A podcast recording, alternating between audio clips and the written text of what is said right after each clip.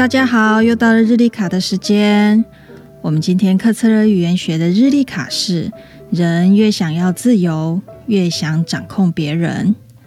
再说一次，人越想要自由，越想掌控别人。这是很有意思的悖论。让我们从一个人的成长来谈谈喽。很多孩子在成长过程中，父母管的比较多。也没有太多自己的时间和空间。未来孩子长大成人了，最想要做的就是远离家乡，到外地去求学或工作，因为自己心里想要自由。但真的成年了，有了自己的孩子、家庭、事业时，却突然发现，越来越像自己当年的父母，开始掌控孩子。掌控爱人，或者掌控员工，为什么会这样呢？我们可以从两个方向来谈。首先，父母给了孩子生命，将孩子从毫无生存能力的人培养到长成为一个独立的成人，这对孩子而言是救命之恩。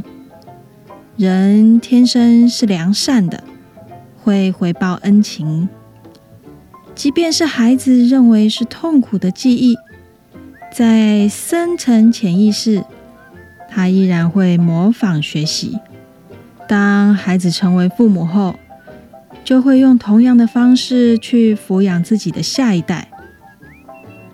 在另一个方面，所有的事物都是二元的，需求也一样。要双向才能平衡。当一个人被掌控时，想要自由只是表面的需求而已。真正想要的需求是一定想反向掌控，这个需求才能平衡。当成人有条件时，最原始的需求就会启动，会掌控别人。您可能会问了，那怎么办呢？难道只能活在掌控和被掌控中吗？这个方法有哦，就是反向操作。当你越想要自由时，就越要深信自己需要被掌控，因为那个掌控中有自己没有学会的态度和技术。当您愿意这么去做时，您会在有限的空间。按环境下去打磨自己的方法，这个时候您才会拥有真正的自由。好的，我们今天就先说到这，下次再见喽。